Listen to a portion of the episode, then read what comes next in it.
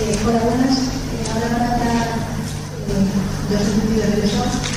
Y en primer lugar va a ser Claudia Franco Sonza, eh, que es maestra eh, en literatura, de literatura eh, por la Universidad Federal de Minas Gerais. Eh, el título de las aves, Antropología del Carnaval, escrita en filosofía, en crimen y castigo, en la genealogía de la moral.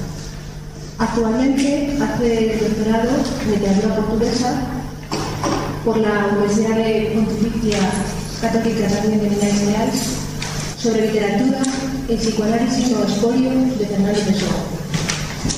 Eh, desde septiembre de 2009 hasta enero de 2011 realizó una pesquisa en la Biblioteca Nacional de la Casa Fernando Pessoa en Lisboa con, con una beca eh, de la Fundación de la Carlos de. No, perdón, Gulbenkian. Actualmente eh, vive en Lisboa, donde realiza pesquisa en el espolio de Fernando. Eh, hoy nos va a leer su comunicación sobre Pessoa, lector de Freud, vestigios de pensamento freudiano no espolio.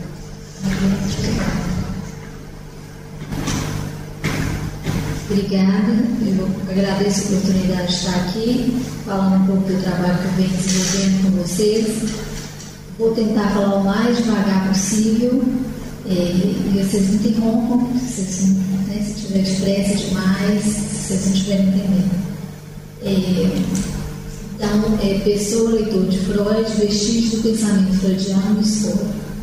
Fernando Pessoa foi um dos maiores artistas portugueses, poeta, prosador, crítico literário, criador de movimentos artísticos. No seu espólio, tá? no seu espólio, encontramos diversos esboços de múltiplos projetos que o poeta pretendia desenvolver. Encontramos também os vestígios das muitas leituras que Fernando Pessoa fez ao longo da sua vida, não só de poetas e prosadores da literatura, mas também de várias áreas de conhecimento, como filosofia e psicanálise, e especialmente Freud. Seria por isso importante demonstrar que a literatura pessoana não está à margem de outras ciências e como essas áreas acabam por influenciar o processo artístico de Fernando Pessoa. Nesse texto, apresentarei as possíveis conexões entre a escrita de Pessoa e a psicanálise. Antes de mais, é preciso dizer da biblioteca pessoal do poeta português. Na casa Fernando Pessoa, onde estão grande parte dos livros lidos pelo poeta, encontramos apenas um livro de Freud, Introdução Francesa, uma recordação de infância de Leonardo da Vinci. Texto no qual o psicanalista austríaco realiza uma biografia do artista italiano, a partir de uma recordação da infância do mesmo e trabalhando ainda a questão da sublimação da pulsão sexual. Obviamente, é possível estabelecer pontos de contato entre a biografia de Fernando Pessoa e de Leonardo da Vinci.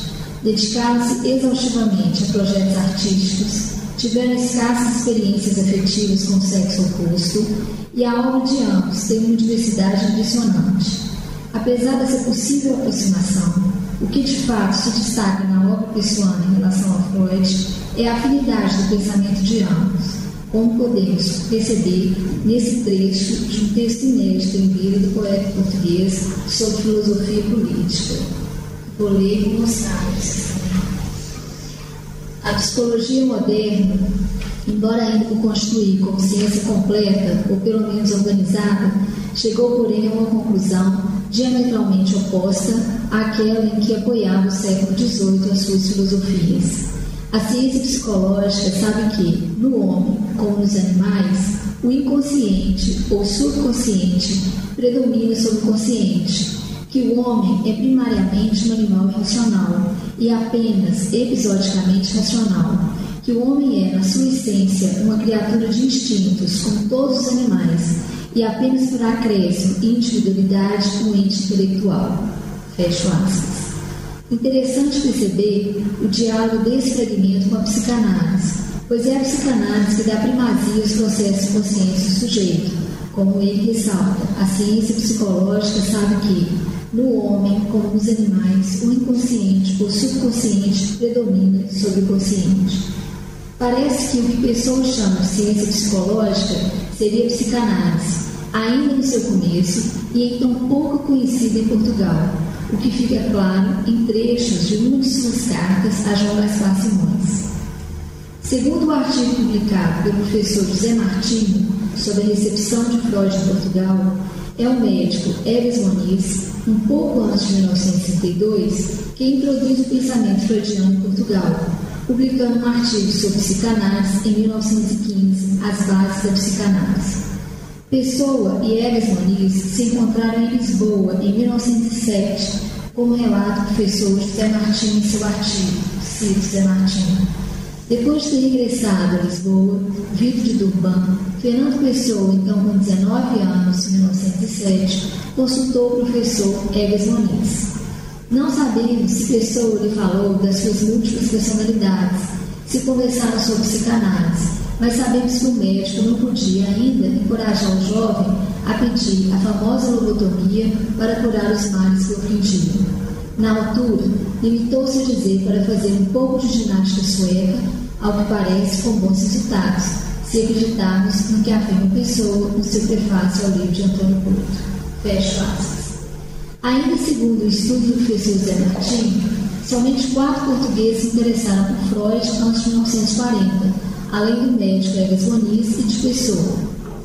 Sabemos a proximidade entre Pessoa e João Gaspar Simões e da discussão entre eles sobre a criação literária de Pessoa, evidenciada numa carta. Citarei apenas as partes que aqui nos interessam dessa carta de Pessoa a João Gaspar Simões, escrita em 11 de dezembro de 1931. Essa talvez seja a carta mais famosa de Fernando Pessoa, e, e eu trouxe trechos é, em que o Pessoa vai, vai falar sobre Freud. Entendo por Freud ele e seus seguidores. Freud é, em verdade, um homem de gênio, criador de um critério psicológico original e atraente, e com o poder emissor derivado de esse critério se ter tornado nele uma franca paranoia de tipo interpretativo. O ex-europeu e ultra-europeu Freud procede, a meu ver, em parte da originalidade do critério, em parte que tem essa força de estreiteza da loucura. Assim se formam as religiões e as seitas religiosas, compreendendo nesses porque o são, as misticismo político, como o fascismo, o comunismo e outros assim, mas principalmente de critério assentar, salvo de alguns sequados, numa interpretação sexual. Ora, a meu ver, é sempre a meu ver, o freudismo é um sistema imperfeito, estreito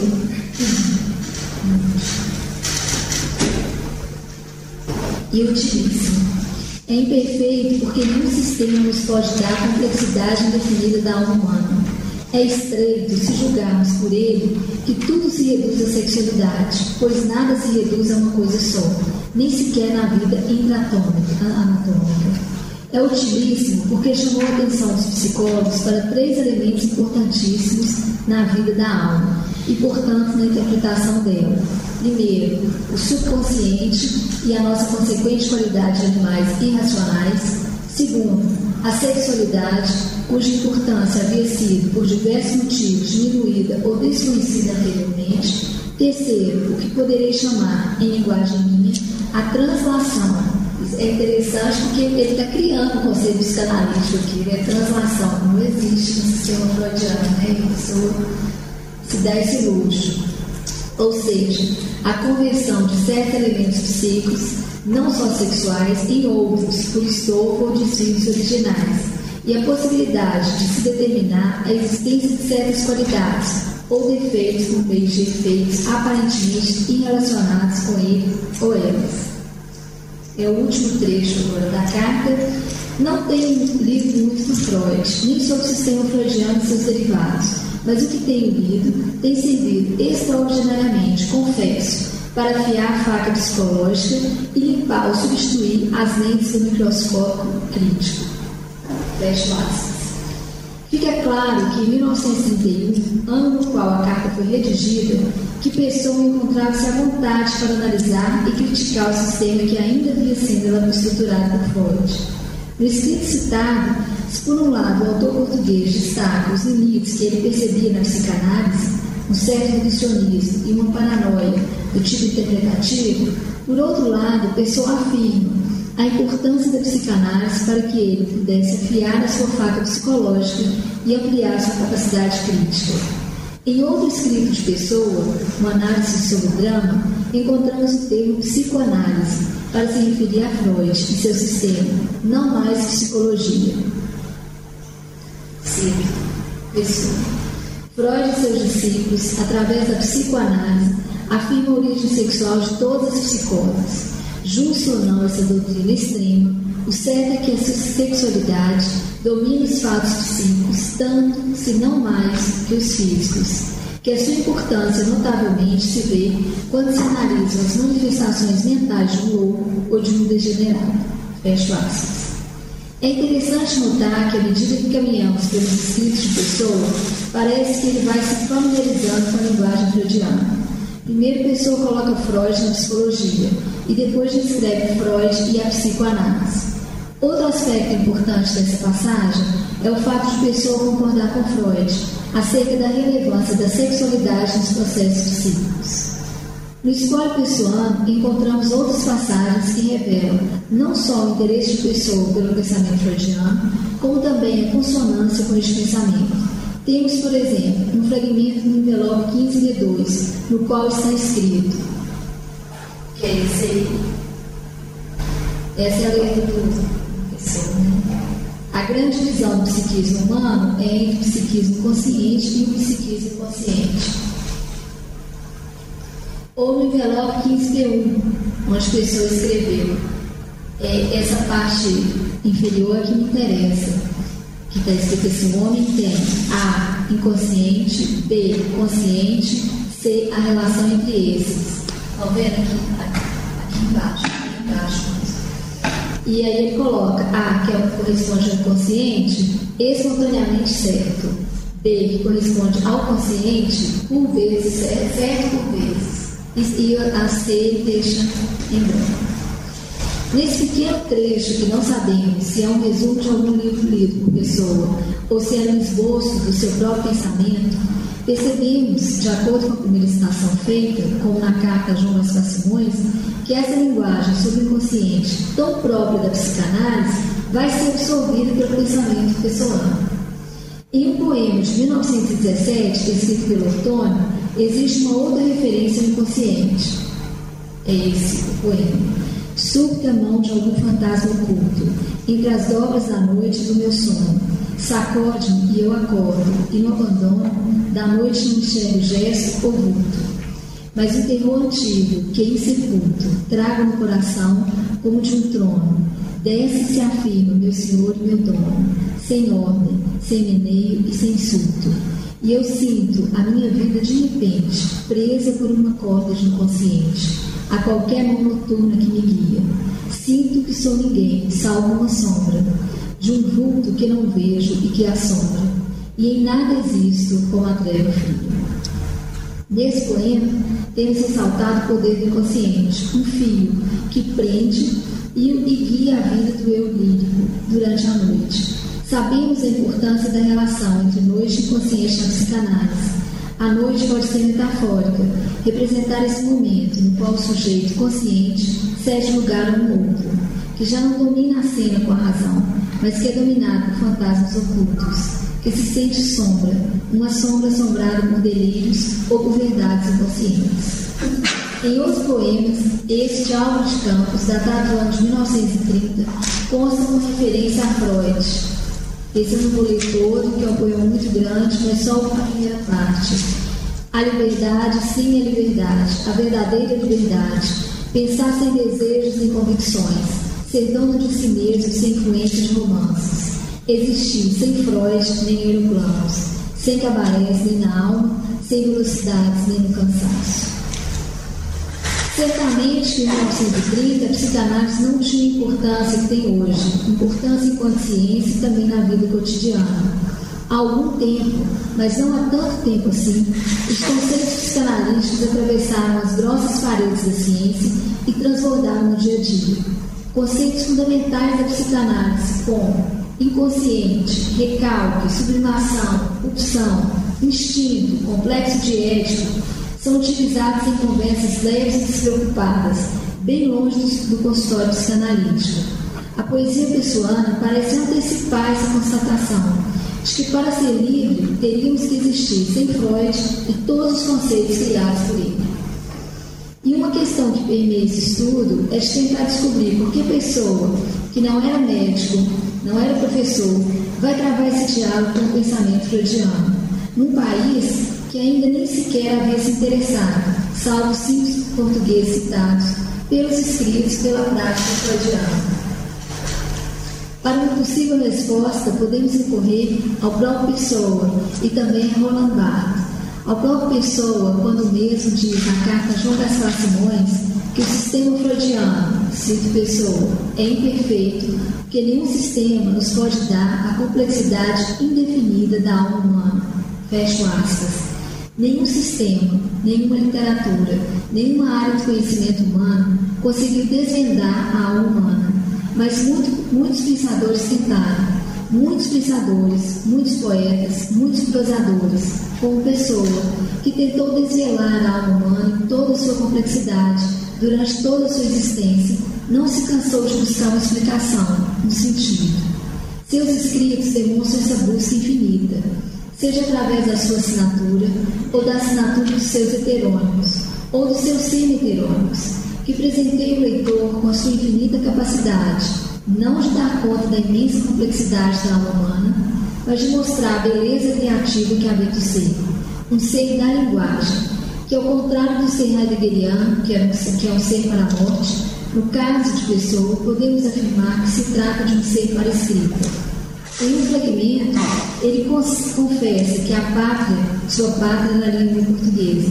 Sim, lá ele habitou, não de maneira confortável e feliz, desconfortavelmente complexo, contraditório, paradoxal, por vezes deprimido, como em alguns traços do livro Desassossego, sendo talvez essa a melhor palavra para definir a complexidade dos escritos pessoais, o desassossego e provavelmente foi esse desassossego que o levou até os escritos de Freud e a escrever que o inconsciente era espontaneamente certo e o inconsciente por vezes certo.